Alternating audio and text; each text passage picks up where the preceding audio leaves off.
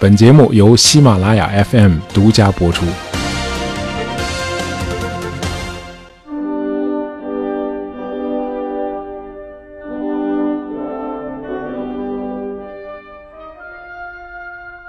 呃，很多新人都愿意在结婚的典礼上播放一些欢快而又悠扬的乐曲啊，通常都是选择呃婚礼进行曲。呃，这个婚礼进行曲呢有两个版本，呃，一个是瓦格纳创作的啊，选自他的歌剧啊《罗恩格林》，在里头是一个合唱曲。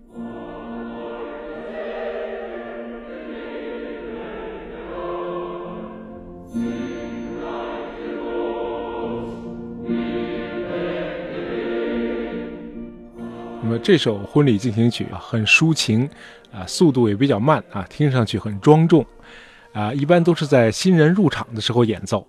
那么另一首婚礼进行曲与此风格上完全不同啊，它听上去高亢激昂，是用这个辉煌的小号开始，然后引入热烈而又隆重的旋律啊，全曲既活泼又昂扬，给人一种幸福感。啊，据说这首曲子一般是在婚礼进入尾声啊，欢送新郎新娘的时候演奏。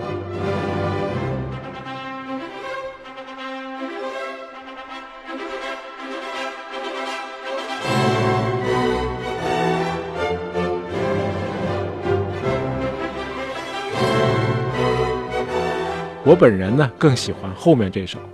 那么这首婚礼进行曲的作曲者叫门德尔松。啊，说起来，我和这位音乐大师门德尔松还多少有点缘分啊。当初我找工作的时候啊，用人单位要求我提供一份我自己录制的德语音频啊，就是朗读一篇可长可短的德语文章啊，他们要听一下，看看我是不是合格。那么在众多的文章中，我选中了当时我很喜欢的一篇文章，叫《门德尔松在莱比锡》啊，把这篇短文录下来之后就交上去了，结果很快就收到了录用通知。就是说，除了那位推荐我的老师之外啊，门德尔松也以他的方式帮我找到了工作。呃，相信灵魂转世的朋友可能都会同意，门德尔松有可能是莫扎特的转世投胎啊。这两个人的确很像，呃，两个人都是神童，呃，都是在很小的时候就开始作曲了，呃，两个人都有一位同样才华横溢的姐姐。那两个人的创作风格都是明快舒适啊，旋律优美。当然，这个门德尔松的乐曲比莫扎特更富于幻想，呃，因为莫扎特是纯粹的古典主义流派，而门德尔松是把古典主义和他那个时代的浪漫主义巧妙地融合在一起了。好，呃，这两个人呢也都是多产的作曲家，而且两个人也都是英年早逝，啊，莫扎特三十六岁离世啊，这个门德尔松是三十八岁。呃，不过这两个人的出身不太一样啊。莫扎特的父亲是位宫廷乐师，嗯，勉强算是中产阶级，而门德尔松可是出生在一个殷实富足的德国犹太家庭，他爸爸从事银行业啊，门德尔松他妈妈是个工厂主的女儿，他们家从汉堡搬到柏林后的地址啊是莱比锡大街三号。这是一幢巨大的花岗岩建筑，今天还在啊。这楼今天是德国联邦参议院的所在地。你想想看啊，联邦参议院一共是六十九位参议员，这每位参议员都有一个自己的工作班子。哎，这么多人共用这么一幢楼啊，你就知道这个门德尔松他们家有多宽敞了。就是说，门德尔松的生活是衣食无忧的啊，没有任何经济上的困扰。这个在世界音乐史上是非常罕见的。呃，从门德尔松那些华丽优雅的音乐作品中，就能够感受到他轻松愉快的生活。比如，他独创了一种音乐形式，叫无词歌啊。这无词歌，顾名思义就是没有歌词的歌嘛。不过，它不是唱的啊，它是一些短小的器乐作品啊，一般是由钢琴来演奏，呃，用琴声来表现出歌唱一样的感觉。比如说那首脍炙人口的《春之歌》。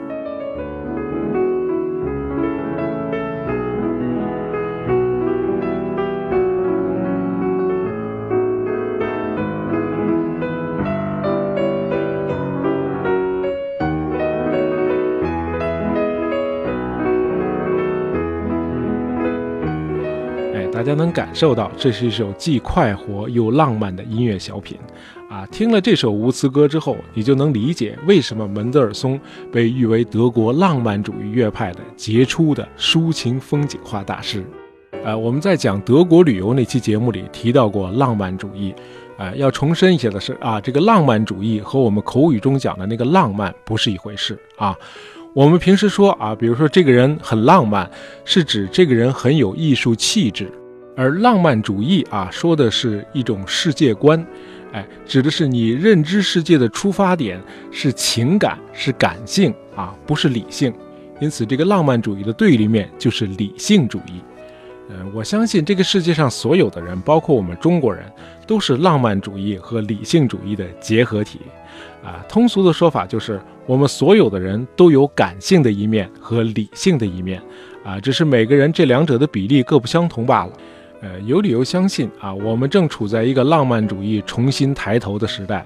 哎，大家经历了一段理性之后，又开始趋向于感性了啊。我们一天中有相当长的时间是单独和手机屏幕一起度过的，那么长此以往，我们会很容易回到人性中的孤独本能。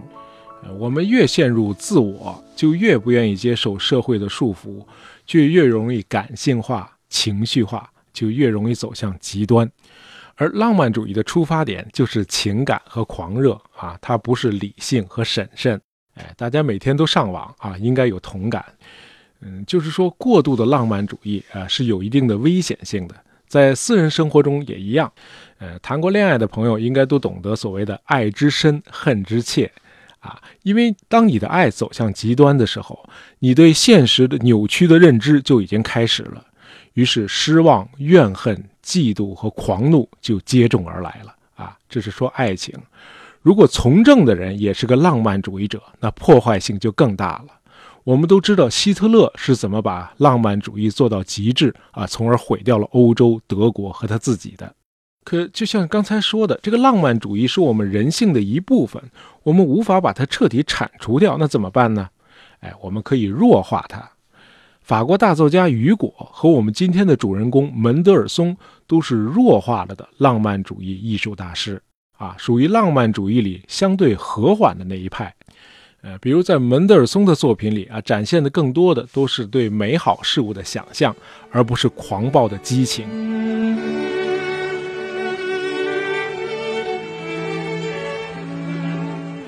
门德尔松因为有着良好的家庭背景，因此他更崇尚传统和经典。比如，他竭力推动复兴巴赫的音乐，呃，把中断了一百年的巴洛克音乐的传统给续上了。啊，喜欢音乐的朋友都知道巴赫啊，这是西方近代音乐之父。呃，和今天的流行音乐一样，那会儿的古典音乐也是大江后浪推前浪，前浪被拍死在沙滩上。这个巴赫就是被拍死在沙滩上了。哎，因为宗教音乐、巴洛克音乐后来都不时兴了嘛。呃，巴赫的音乐在他去世几十年后，的确影响了海顿、莫扎特和贝多芬这些巨匠，可公众早就把他给忘了。那这个门德尔松是怎么想起来要复兴巴赫的音乐呢？啊，还是传统啊，这个是个家庭的传统。啊，门德尔松的音乐启蒙老师是他妈妈，而他妈妈的妈妈啊，就是他姥姥啊，碰巧是巴赫的学生的学生。哎，就是说巴赫的手稿啊，不是像美国学者房龙所说的，是门德尔松在皇家图书馆的故纸堆里偶然发现的，不是的。门德尔松小时候跟他妈妈学琴的时候，就开始演奏巴赫的作品了。那么，在门德尔松的少年时代啊，家里就形成了一个传统，那就是每个星期日的早上，在家里的餐厅里都会举行一次家庭音乐会。啊，一开始这个演奏者呢都是家庭成员。那到了1822年啊，很多宫廷乐团的乐手也来凑热闹啊，参加这个周日家庭音乐会。哎，咱们刚才说了，门德尔松他们家非常的宽敞啊，以至于到后来每个周日的上午都会有二百多观众啊慕名前来聆听。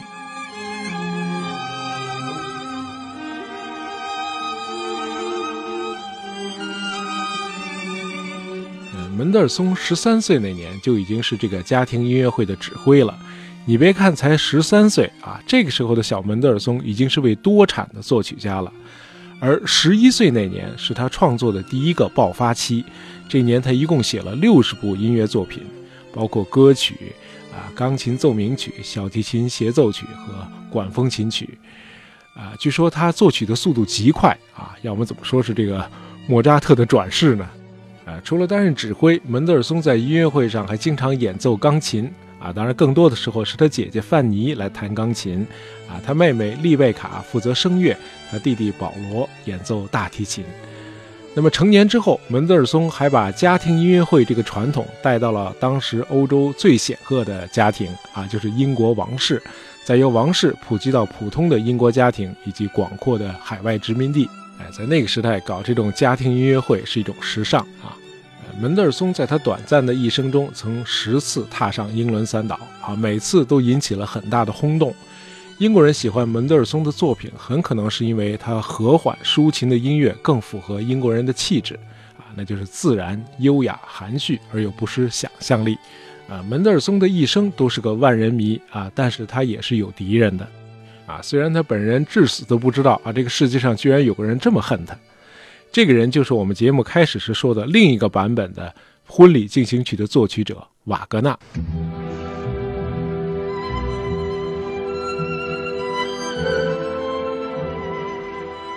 不管瓦格纳这个人的人品怎么样，他毫无疑问也是个音乐奇才。瓦格纳比门德尔松小四岁啊，他成长的那个年代，呃，犹太人已经开始慢慢的融入德意志的主流社会了。啊，一些人还控制了金融业啊。我们在讲罗斯柴尔德那期节目里头已经有了详细的介绍了啊，这里就不赘述了。那么当时有不少德国人对犹太人崛起的这种趋势啊，就感到恐慌和焦虑啊。这个瓦格纳就是个典型的反犹主义者啊。和门德尔松形成鲜明对照的是，瓦格纳出身贫寒，他婴儿时期父亲就去世了啊，是他的继父给了他音乐启蒙。那么，像所有的浪漫主义者一样啊，这个瓦格纳也是用感性而不是用理性来认知这个世界的。呃，他认为他和其他不幸的人遇到的坎坷，都是犹太人造成的，因为社会财富被犹太人占据了，我们才会贫穷，对吧？哎，最可气的是，在乐圣贝多芬去世后，填补这个真空的，恰恰是个犹太人门德尔松嘛，对吧？那怎么也应该是我瓦格纳呀？你就说这门德尔松吧，才华横溢不说吧，还家财万贯，你说这能不让人搓火吗？好，那门德尔松的英年早逝啊，应该让瓦格纳这个既生瑜何生亮这个妒火平息下来了吧？还真没有。一八五零年，也就是门德尔松去世的三年后，瓦格纳用笔名发表了他那篇恶毒的文章《论音乐的犹太性》。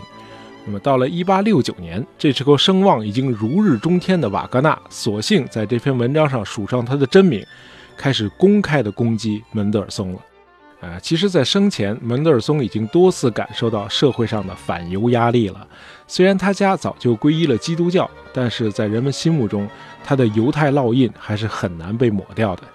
啊，一八三二年，门德尔松的恩师 Celta 去世了。于是，柏林歌唱学院的指挥就出现了空缺啊！以门德尔松当时在乐坛的地位，他应该是个不二的人选。但是，门德尔松还是因为他的犹太背景落选了。那么，在受到外界反犹势力的排挤的同时啊，门德尔松自己也曾经排挤过别人啊。门德尔松也不是个完人。那这个受到他排挤的人，恰恰是他一生中最好的朋友，同时也是他的姐姐，就是那个范尼。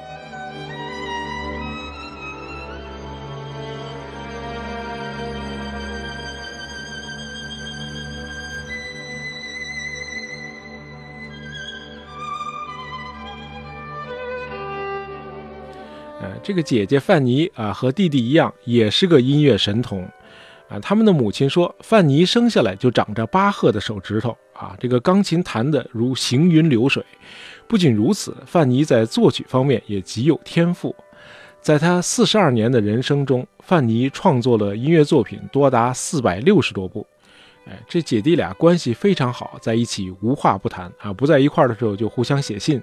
呃，尽管如此，在他们的关系中还是有一丝呃能够察觉到的紧张啊。这个紧张就源于门德尔松不支持他姐姐的音乐创作啊。当然，门德尔松的做法和当时的社会习俗也是合拍的啊，就是对妇女的偏见。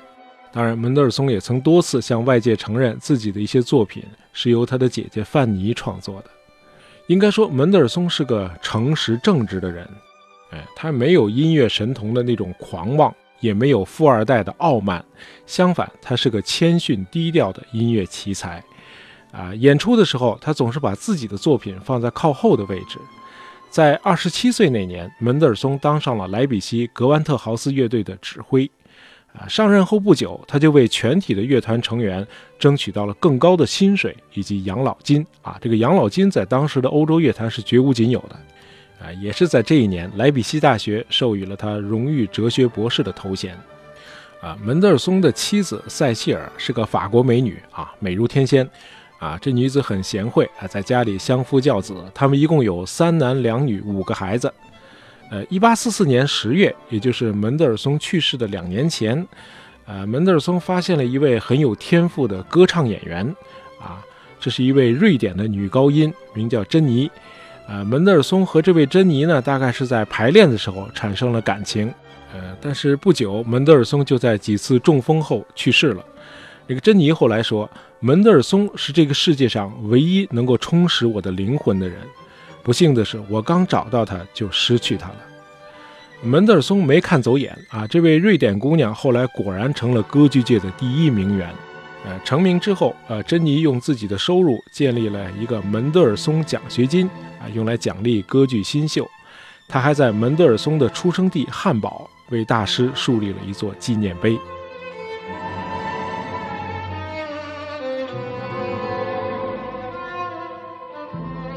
好，今天的节目就到这儿啊！本期节目是由我们的听友我是小冰块点播的啊，希望你喜欢。啊，喜欢大爷杂货铺的朋友，别忘了订阅我们的专辑。当然，也希望你能够在朋友圈里推荐一下我们的节目。感谢大家收听，咱们下期再见。